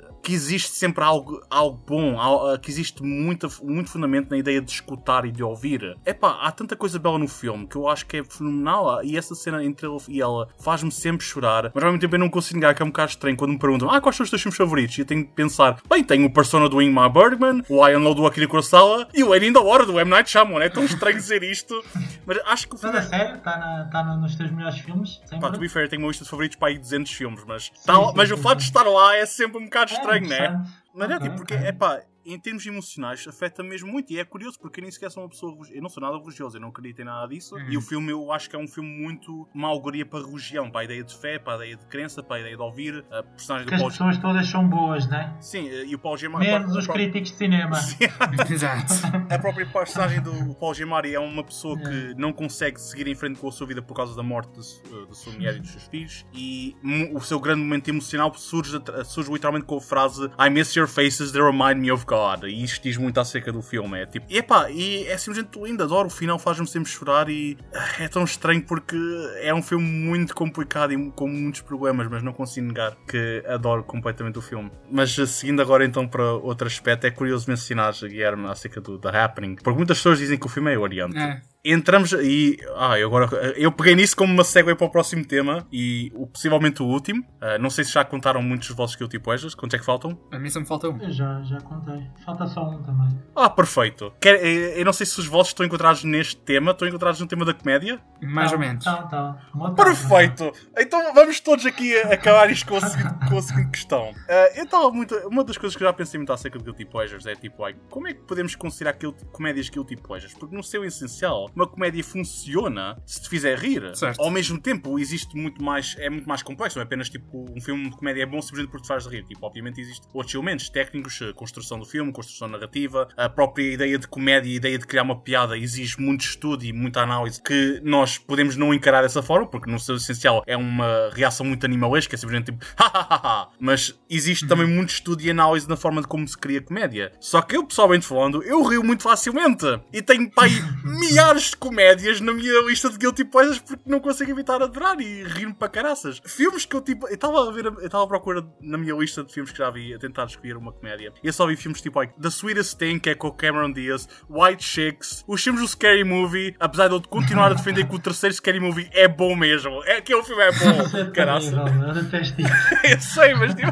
eu, eu defendo o terceiro filme como bom mesmo, mas é pá, metam-me no asilo. Ah. I don't give a, tipo, Mas é pá, há boas comédias que eu tinha, assim, eu, tipo, via filmes tipo os American Pie Your Highness, Dude, Where's My Car? Todos os road trips, trips e todos os trips que existem. E tenho tantas comédias na minha lista que eu não consigo negar. E, obviamente, existe muito esta questão: tipo, será que uma comédia pode ser considerada guilty pleasure? E como é que cuidamos com a ideia de uma coisa que não conseguimos evitar, que é rir, ser algo que temos de sentir culpa? Eu acho que nesse caso os filmes nem são. pá, nem sei se podem ser considerados, porque não é. Eu acho que ninguém tem vergonha de dizer que gosta de, tipo, desse tipo de filmes, do Scary Movie, etc. Então a gente vê e gosta e fica muito por ali. Mas, por exemplo, eu comecei a ser um pouco mais exigente com comédias quando vi o Palm Springs, acho. Que percebe-se hum. que pá, pode ser uma comédia, mas também pode ser um bom filme. Yeah. Ou mesmo o Lobo de Wall Street. Aquilo é essencialmente ou, uh, A Queda de Wall Street do Adam McKay. Pá, são comédias, mas são bons filmes. É por isso que comecei a ser um pouco mais exigente, mas depois caímos sempre na intenção do realizador. Se o realizador tiver a intenção de fazer uma coisa que é só para rir, como os filmes do American Pie, é pá, pode-se. Pode-se considerar guilty pleasures. Mas depois há outros que são só maus filmes mesmo. Yeah. Pois, eh, por exemplo, o caso do Happening. Há muita gente que leva aquilo como se fosse uma comédia, porque aquilo é hilariante. Por exemplo, há lá uma série, do, eh, uma cena no Happening em que tipo uma, uma mulher vê um homem a ser comido por leões, depois vira-se para a personagem do Wahlberg que não tem relação nenhuma e o Wahlberg está com uma rapariga que está quase a chorar e diz: Olha só para isto. e mostra. Olha aqui o, o iam a comer uh, este homem. Exato. Obrigado, senhora Olá. desconhecida. Eu Olá. gostava de ver isto. Olá, pessoa que eu não conheço com uma criança que está a chorar. Olha só para esta coisa horrível. Tipo, está a criança a achar, "Não, cala-te, miúdo, deixa-me mostrar este vídeo do Ião a comer o homem este senhor que não conheço de lado nenhum. Exato. Estás a achar- Epá, também não é para tanto, mas pronto. Sim, é. Oh, Esse tipo de comédia que não é propositado, epá, não é guilty pleasure. Pá, é que depois guilty pleasure também torna-se uma definição um pouco restritiva. Porque até que ponto é que uma pessoa tem mesmo vergonha de dizer que gosta de um filme desses? Epá, Sim. acho que ninguém. A não ser que essa pessoa meta esse, esse tipo de filmes dos 10 melhores de sempre. Aí, aí compreendo. Mas de resto, não necessariamente. Sim. A gente acha que a gente não pode controlar o que é que a gente ri ou não ri. Yeah. Lá está, vamos voltar outra vez no- à, construção da nossa personalidade. Eu gosto, eu eu estou sempre a falar disto porque eu gosto muito da, da psicologia, de saber Uhum. porque é que a gente gosta de determinadas coisas. E acho que às vezes vem tudo da nossa infância, né? Tipo, o que é que nos fazia rir em putos é o que nos faz rir em, em grandes. Exato. Ah, É. Um filme que me fez rir bué, mas que tecnicamente não é um- uma comédia. Tu estavas a pensar, quando tu me disseste, mas é uma comédia, eu vou pensar, epá, eu ri-me bué, mas aquilo acho que não era para ser uma comédia. Foi o Snakes on a Plane. Oh, yeah. Nice. Yeah, já sei qual é. Jackson. Tipo, aquilo supostamente era para ser uma comédia, é para ser um filme de ação e tal. Mas eu ri-me bué, ri-me para caraças. Tipo, para mim aquilo foi uma comédia, lá está. Acho que não há controle sobre o que é que nos vai fazer rir. Por isso, esse filme, criticamente, está arrasado. Tipo, eu estive até agora, antes de começar isto, estive a ver qual é que era a crítica, eh, Yeah. as, as classificações que tem, é valores muito baixos. Mas tipo, eu ri-me para caraças, tipo, eu diverti-me no filme e o Samuel L. Jackson está só a ser Samuel L. Jackson Exato. e chega. Tipo, não, não é preciso mais para fazer aquilo um grande. Uma grande. Não é um grande. Não posso dizer um grande filme, mas um grande momento no, no cinema. Lembro perfeitamente É. que foi uma sala cheia e tipo, lembro de ver pipocas a voar eh, pela sala e assim grandes delírios quando apareciam as cobras e não sei o que cair lá do. É que é quando sabia aquilo para respirar o ar, né? Em vez disso Sim. cobras. Yeah. Tipo, o pessoal todo a- as miúdas a gritarem, pá, foi uma experiência no cinema. Então essa no cinema foi espetacular. Essa ficou sempre. E ver em casa fico sempre assim nostálgico. Não, não é a mesma coisa. Já vi depois em casa e não. Por isso é que eu defendo sempre a, a cena de ir ao cinema. Tipo, Uhum. tu veres com um grupo de pessoas. para- Agora vou falar de um filme que não tem nada a ver e que é um filme bom. Uhum. Quando a gente for ver a ulti- o último da Júlia do Cornô Hum, já é, o Titano. na sala de cinema. Ah, Tipo, Titã. a cinema estava tipo. Não estavam excitados, mas via-se o, Foi a experiência o com- ambiente, comunal, tipo, o yeah. estava assim muito forte. Tipo, ninguém estava a gritar nem nada, mas tu sentias que estava tudo ali. Atenção, é. Atenção, tipo. Yeah. E nesse caso foi a, a doideira. No Snakes on a Uhum. Plane foi a doideira. Foi dos filmes assim mais malucos que eu vi no cinema. Uhum. Acho que foi no Colombo. Acho que foi um filme no Colombo. Assim à tarde, ao domingo. Estava um monte de pessoal assim, jovens, 15, 16 anos. Uhum. Eu, na- altura já tinha 20 e tal, mas foi assim a, a maluquice. Nunca vi uma cena assim. Tenho pena de quem teve que limpar o filme, limpar a Ah. sala no fim do filme.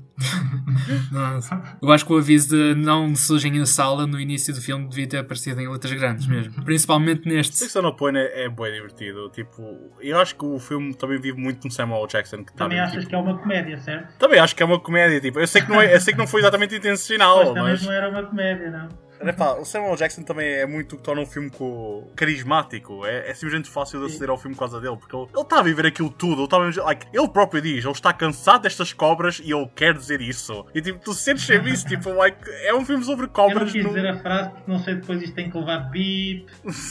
Ah, a, quanti- a quantidade de carayadas que eu já disse, estás à vontade, acredita. Isto é, depois não Ah, é? sou. Acabaste de dizer uma agora, não é? Yeah, uma pessoa, uma pessoa mete sempre, uma pessoa mete sempre aí uns 50 pips só, só quando eu falo, por isso estás à vontade. Mas o Sex Tá on Plane bem, é, é, é oriente. Eu também diverto-me bastante com o filme. Mas um filme que me decepcionou, nem sei se enquadra muito no Guilty Pleasure, porque foi mais frustração. Foi o Hancock com o Will Smith. Epá, aquilo. Nossa, aquilo são dois filmes em um, basicamente. É Começa verdade. uma, meio uma comédia dramática ah, até metade do filme, depois é. Eu estou perdido, não sei como realizar um filme da outra metade. Porque, epá, foi muito frustrante. Eu estava a pe- e quando no início do filme, pelo menos na primeira parte, eu estava a pensar, ok, isto vai ser revolucionário, toda a gente vai adorar e isto vai dar um step up aos filmes de super-heróis. Depois entra na segunda parte e é só mais um filme de super-herói. Que é basicamente, para quem não sabe, o Hancock é um filme com, eh, protagonizado pelo Will Smith, em que ele é um meio que um deus, tem super força, sabe voar, etc. Mas ele bebe álcool e não. Tem uns valores meio. Não sei, não está a ver a palavra, mas não são os melhores. Yeah. E eh, certo dia ele salva um. Acho que é uma pessoa encarregada de publicidade numa empresa e depois esse homem tenta reabilitar a imagem do Hancock. O problema é que o filme Depois propõe uma relação uh, passada entre o Hancock e a mulher desse homem, que supostamente ela também seria uma deusa. O que primeiro me frustra é o facto do diretor não ter explicado como a coincidência enorme que é numa cidade com milhões de pessoas ele, ele encontrar um gajo que por acaso é marido do, da sua ex-mulher, que por acaso ele não se lembra. E depois o filme propõe Há uma parte em que o Hancock uh, relembra o passado, que ele diz que acordou sem nenhumas memórias com superpoderes. E fica por aí. Eu, epá, não, não vais fazer isso, por favor, não vais para o lugar comum. Depois há aquela fight enorme, típica de super-heróis, depois o vilão é uma seca. Não, a única coisa perigosa do vilão é porque o Hancock está enfraquecido. É a única coisa. Epá, foi uma oportunidade perdida. E eu gosto desse filme, apesar de saber que ele é fraco, muito por causa da cena do Will Smith, que tem um carisma incrível, e ver o Will Smith a interpretar um super-herói, um anti-herói se calhar, pronto, que é meio. Ah, eu sou fora da lei e ao mesmo tempo ajudo pessoas. Olhem para mim. Pronto, é pá, é divertido, mas foi uma desilusão tremenda. É só, só para teres noção, eu nem sequer lembrava que esse filme tinha um vilão. Exato. É, também não me lembro, não estou a ver o vilão. Yeah, eu não me lembro do vilão. O vilão é supostamente um rapaz, um homem pequeno em que o Will Smith primeiro manda-o para a prisão, mas depois ele foge e com outro gajo tentam vingança. E a última cena é o Will Smith a fugir com a sua ex-mulher e mulher do seu amigo e levar tiros, etc. Pronto. Só para ver o quão insignificante é o vilão. Sim, a, minha ideia do, desse filme era que o Will Smith é que era o seu próprio vilão porque era tipo o gajo fazia boa merda, né? Sim, mas tu, né? mas tu estás a pensar se o filme fosse bom. se tivesse explorado isso. Eu acho que isso é a grande parte do filme, então a gente só se lembra metade. Que é, Por acaso, isso é uma das minhas boas características, é umas coisas que são más eu esqueço totalmente logo. tipo não fica a pensar naquilo, tipo, desaparece da ideia. Depois alguém me diz Hancock, Hancock, ah, o Hancock, está bem. Pois, o Hancock é o clássico filme de chegar a meio e para de ver que o filme já acabou.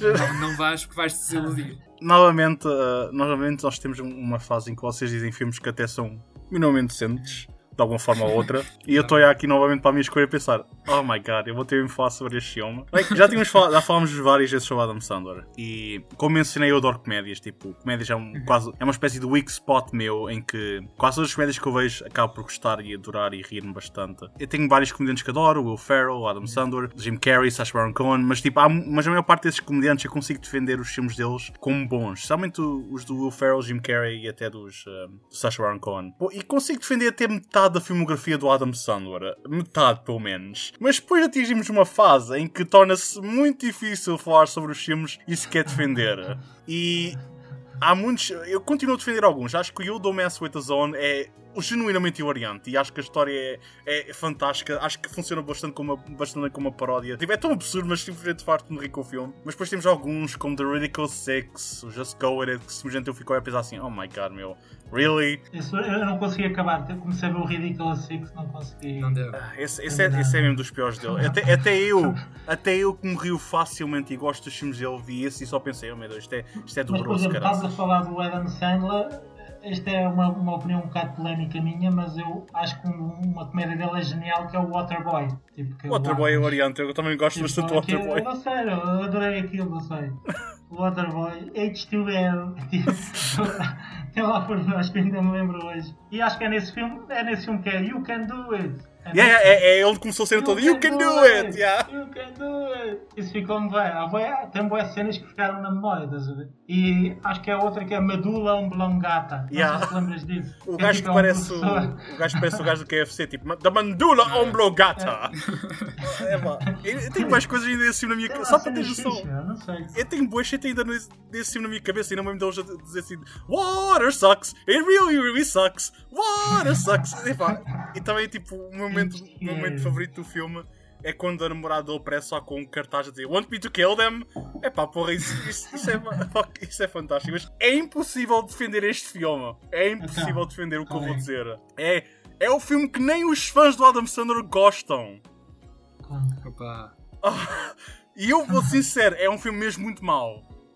Mas, mas tem 80 minutos e tem possivelmente uma das performances mais hilariantes sempre que não devia ser. É o Jack e Jill. Não estou a ver esse, meu. É, é o filme em que o Adam Sandler faz dele e da sua irmã gêmea. Ah, Acho que já isso é mau sinal. Ai Eu, meu eu ter Deus. dito isto já é mau sinal. Qual é Yeah. que é esse? É Já tipo- É horrível. É considerado um dos piores filmes de sempre, o pior filme do Adam Sandler, isso tudo. Mas, é pá, para resumir a história, o Adam Sandler simplesmente tem uma irmã gêmea e, faz, e ele faz do- da irmã gêmea dele. Tipo, É, já sei qual é. Não foi esse filme que ele foi candi- eh, candidato ao Framboesa de Ouro por- como melhor ator e atriz? Yeah, yeah. É, aliás, acho que esse filme até, até os ganhou, ganhou quase todos os- Razzies, yeah. Tipo, foi, Nossa. foi literalmente também o início da sua descida em termos de box office, porque foi o primeiro filme dele, pensou que não atingiu 100 milhões de dólares. Porque ele- é muito Olha, fácil pô. lembrar-se, esquecer disto, mas o Adam Sandler, desde os- de- a partir dos anos 90, a partir de, de certos filmes, durante mais de uma década, todos os filmes que tinham vazia de comédias, pelo menos a maioria deles, atingiam sempre mais de 100 milhões de dólares. Era sempre sucessos estrondosos, e esse foi o primeiro dele, que até o público ficou tipo, ai, não. Não, isto não. E eu, quando vi o filme, Tu gostas, então? é pá, eu tenho. uma- eu, por, por um lado, eu sei que é horrível. Por outro lado, eu farto-me rir com algumas coisas. E um dos, uma das razões porque eu gosto é o Al Pacino. É isso! É isso que eu ia dizer! Estava O Al é Pacino! o Al Pacino está a dar mais dele nesse filme do que em qualquer outro filme que ele fez nessa altura. Ele está, ele está a dar uma performance incrível. Ele está tipo. Eu quando disse fiquei assim: como é que o Al Pacino está a investir mais neste filme do que para aí metade da sua filmografia dos anos 2000 e caraças? Ele tipo está bem. A personagem do Al Pacino é simplesmente. Ele faz ele próprio e está apaixonado pelo Adam Sandler. A impressão mulher. A sério. Yeah. Yeah. Eu, epá, Ai. eu não tipo, só dizer isto é, é horrível mesmo. Tipo, é mesmo um caso para uma pessoa revirar os olhos, mas ele está tão investido no papel que torna-se hilariante de ver. E epá, eu não consigo negar que a cena final da publicidade que ele faz. Porque o filme todo, tipo, literalmente o filme é literalmente publicidade atrás de publicidade atrás de publicidade. Uhum. É pobremente feito, é tipo, em termos de realização dos piores filmes, tu consegues ver que é literalmente feito num estúdio, tipo, sem interesse nenhum. Tipo, nota sempre que não há qualquer interesse na parte da realização, até em termos de argumento. Tipo, parece que foi uma coisa assim. O Adam Sandler consegue ser um bocado lazy em termos de argumento, mas ele, no geral, parece querer saber, ele parece importar-se que os filmes dele sejam funny. E esse aí parece sempre que não há nada sequer disso, mas eu não consigo evitar a ver boas partes do filme que me fazem rir que são estúpidas e horríveis. E eu não consigo evitar rir-me, e uma delas mesmo no Al Pacino, que é hilariante no filme. Ele está tão. Tipo, a forma como ele é para o Adam Sandler, mulher, é com tanta paixão e amor. Tu ficas a pensar assim: Meu, tu estás a dar tudo para receberes um Oscar para o Jack and Jill, caraças. Tipo, ele está. João, estou aqui a ver umas imagens disto e agora eu vejo que vi isto, mas eu esqueci-me totalmente disto. Isto é mau sinal. Se eu me esqueci totalmente disto, é mau sinal. E convém manter-se esquecido. Yeah. Ah, O teu cérebro fez-te um favor, mas é pá, eu não consigo evitar. Tipo, é, eu escolhi este filme simplesmente porque é tipo o pior dele e porque é um filme que quando está na televisão eu às vezes simplesmente deixo estar. Eu fico tipo a olhar para o comando tipo, a pensar assim: eu devia mudar de canal, mas eu não consigo evitar. Eu fico a ver e, e, tipo, a Isso é que. acontece muitas vezes. Eu acho que isso é que acho que isso é uma das o que eu considero mais de guilty pleasures é os filmes que tu estão a dar na televisão, tu estás a fazer zapping, né? Agora há os canais dos cinemas que são todos de seguida, né? Começa no Hollywood, depois vai seguir, de repente está a dar o Waterworld. Lá fica eu a ver o Waterworld. Por isso, esses, esses foram os filmes que eu fui buscar para aqui. Então, os filmes que quando eu vejo que estão Pois. a dar, fico lá. Mas esse aí eu não parava, não. Esse eu não parava. Mas o Waterboy parava, por exemplo. Eu nem sequer me rio muito no filme. É, tipo, eu passo metade, pelo menos metade do filme e não me estou a rir, eu estou simplesmente a pensar: o que é que eu estou a fazer com a minha vida? Why? Porquê? Porquê é que eu simplesmente não mudo de canal? É isso é que é o guilty pleasure. É isso, É que eu tipo. estou a fazer da minha vida. É essa, é essa a expressão. É, tipo, metade do filme eu olho para aquilo e fico assim, isto é a pior coisa de sempre. Mas a outra metade não consigo evitar tipo cair no. Ah, cair no. Oh my god, eu não consigo dizer que isto é charme, porque isto não é charme. É como se eu estivesse a olhar para um monte de merda e pensar, hum, bora nadar na merda. Parece-me divertido. Epá, é, é tipo. É, eu nunca contei isto a ninguém. E estou a roubar isto no podcast porque eu sinto vergonha mesmo disto. Mas eu quando vejo, quando o filme está a dar, eu fico a ver, fico a pensar, isto é horrível, isto é a pior merda de sempre. Eu adoro Adam Sandler e isto não consigo defender. Mas sempre que aparecem certos momentos, incluindo todas as cenas do Al Pacino, eu desato-me a rir, caraças. Especialmente a publicidade que ele faz final ao Dunkin' Donuts, que ele faz uma dança chamada Dunkachino. Eu tenho a Ah, música. Eu tenho a música de cor. Eu tenho a fucking música de cor. Porque já vi para aí essa cena para aí umas mil vezes no YouTube. Não, não é, não, não- eu não fico a ver o filme mil vezes, mas tipo, se- às vezes simplesmente por mim no YouTube e assim, Dunkachino. E fico simplesmente a ver a- o Al Pacino a dançar tipo, What's my name? Dunkachino. Dunkachino? Dunkachino. Yeah. Ok, ok. Epá, Tenho que fazer certos a isso. não há forma de defender isto. Isto é possivelmente o filme que eu disse que ia ser a bomba que me ia retirar ok, do site. disto eu vou ver. Já estou aqui a ver, já encontrei. Isto, isto vai ser básico. Depois de estar a ouvir isto, vai-me mandar uma mensagem a dizer: tipo, meu, vá, acabou-se. Tu vais sair do site do Fio Condutor agora. Não tens aqui para, nada para acrescentar. É pá, mas isto é uma coisa inconsciente. Eu não consigo negar. E tipo, eu defendo a performance do Al Pacino porque acho que ele é o genu- genuinamente bom no filme. Aliás, ele está a dar mais de si do que o filme merece. Porque o filme não merece nada. E já o tipo está bem investido, boé. Mas eu não consigo negar que eu simplesmente há certos momentos em que eu desato-me a rir e fico a pensar. É tipo, é aquele riso em que eu começo-me a rir e depois simplesmente fico. e depois, oh não, why? Para de rir, estúpido. Meus parâmetros. Yeah. Acho que acabei mesmo com a bomba final que, que, que destruiu Ah, isto. tinha que acabar assim, tinha que acabar assim. Tinha que acabar assim. Oh my god. Tem, querem acrescentar mais alguma coisa ou estamos bem por aqui? Ah, tá Estamos... bem. Yeah, acho que depois disto foi de género. Boa É melhor. Acho que é melhor. Vocês ouviram-me a dizer o Jack E acho que episódio estamos na mesma, os guilty pleasures variam muito, tipo, não vamos chegar a conclusão nenhuma, Yeah. Exato. acho eu. Se fossem outras três pessoas, seriam outros filmes os guilty pleasures, lá está. é tipo, este podcast é um podcast interminável, basta mudar os intervenientes e teríamos outros filmes a sair. É verdade.